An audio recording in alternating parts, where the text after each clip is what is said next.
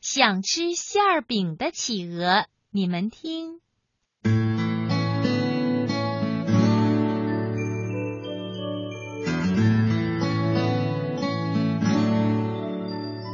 小企鹅珀西瓦尔使出全身的力量，伸长了脖子，站在一块石头上，让自己的身体保持平衡。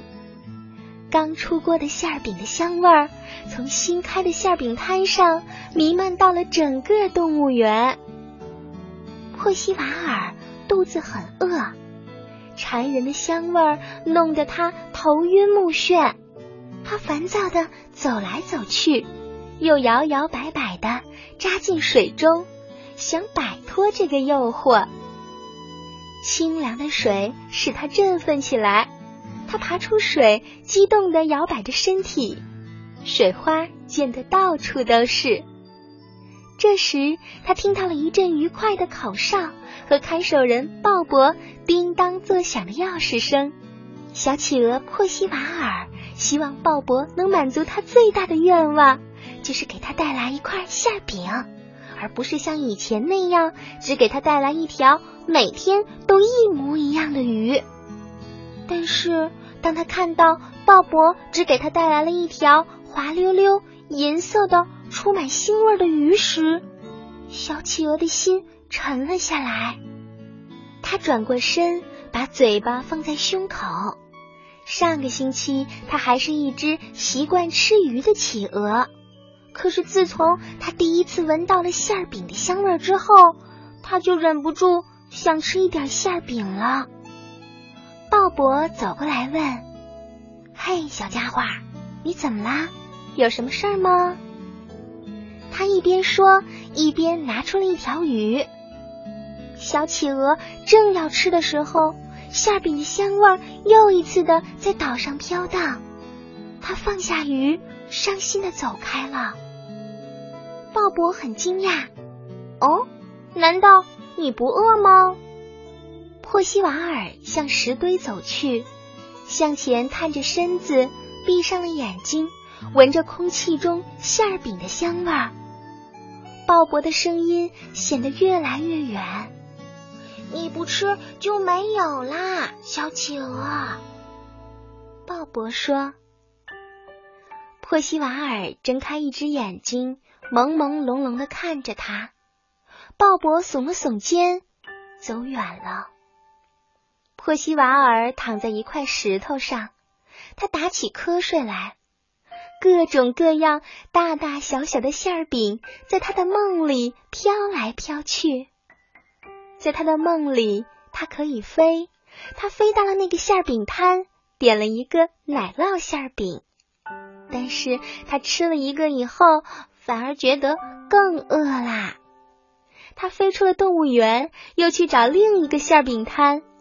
这次他得到了一个夹着香肠和洋葱头的馅饼。他还是感到饿，他又继续的飞着，直到发现一个意大利餐馆。这是小企鹅非常特别的一天，它吃到了里面的蘑菇、橄榄、香肠和绿胡椒的馅饼。小企鹅珀西瓦尔挺着装满馅饼的圆鼓鼓的肚子，摇摇摆摆的从饭馆走了出来。它拍打着它的翅膀想飞，可是却只能飞几尺高。他又快速的拍打着翅膀试了一次，这一次他飞到了空中，可是旋转了一圈儿，就又掉到了地上。珀西瓦尔惊醒了，他从石头上滚了下来，他的肚子饿得咕咕叫。他明白刚才是在做梦。他站起来拍打着翅膀，但是企鹅根本就不会飞呀。他失望的垂下了头。这时，珀西瓦尔听到了脚步声，他抬起头，看到鲍勃和另外一个男人走了进来。那男人穿着西装，打着领带，看起来像是个大人物。鲍勃说：“我真为珀西瓦尔担心，所以我把您请来了。”鲍勃把手伸进水桶，取出了一条鱼，递给了小企鹅珀西瓦尔。但是小企鹅紧闭着嘴巴。鲍勃说：“不知道它怎么了，好像是病了。”那男人说：“我从来没见过企鹅如此不爱吃鱼，赶快派人请兽医过来看看吧。”不一会儿，兽医来了。他看了看珀西瓦尔的喉咙，又敲了敲他的肚皮，听了听他的胸口。珀西瓦尔耐心的忍受着一切。鲍勃、医生和那个穿着西装的人在珀西瓦尔的身旁围成了一个圈儿。医生说：“他的身体没事呀。”说这话的时候，医生看上去很吃惊。我们不能再让他这样下去了，鲍勃说。可是医生，我已经试过了，给他喂台鱼、鱿鱼、沙丁鱼，可是他一样都不感兴趣。这时，馅饼的香味儿使珀西瓦尔的鼻子痒痒的。他摇摇摆摆的走向岩石，渴望的盯着壕沟的对面。一个男孩正爬在墙上吃一张大馅饼。珀西瓦尔盯着这诱人的景象，而鲍勃、医生和那个穿着西装的男人都随着他的目光看了过去。鲍勃问：“他在看什么呀？”穿西装的人说：“他正在看那个男孩。”医生更正说：“不，他正在看馅饼呢。”鲍勃说：“难道他想吃馅饼？”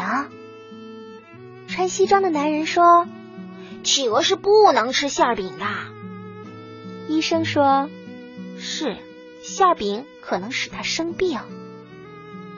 可是他想吃呀。”穿西装的男人说：“那就让他吃一下馅饼吧。”医生说：“好的，也许可以让他吃一点儿。”就这样，鲍勃去了馅饼摊。迅速的买回了一块奶酪馅饼，他掰了一小块递给了珀西瓦尔。珀西瓦尔激动的拍打着翅膀，哇，馅饼哎！他张开了嘴巴。鲍勃把馅饼扔到了珀西瓦尔的嘴里。当他尝了一口馅饼香喷喷的调味汁以后，他的眼睛都惊奇的瞪大了。可是。小企鹅却被馅饼皮和黏黏的奶酪给噎住了，馅饼就像一团火，在它的肚子里燃烧着。它扎进壕沟，大口大口的喝着水。然后，小企鹅爬到了岩石上，抖动着羽毛，摇摇摆摆的走向鲍勃放鱼的水桶。鲍勃笑嘻嘻的递给了他一条新鲜的台鱼。他说：“珀西瓦尔，馅饼可不是给企鹅吃的，是不是？”“是呀。”珀西瓦尔已经知道了。他又推向了一条痰鱼。已经有了教训之后，他觉得鱼比馅饼可是好吃多了。从此之后。小企鹅珀西瓦尔也和别的企鹅一样，对每天吃同一种食物感到满意。它再也不渴望馅饼了，而且也不再绝食了，再没有出现过任何的问题。日子就这样一天一天的过着。但是，当一个玉米饼摊开张的时候，同样的事情又发生啦。小企鹅珀西瓦尔盯着香喷喷的玉米饼，开始发呆啦。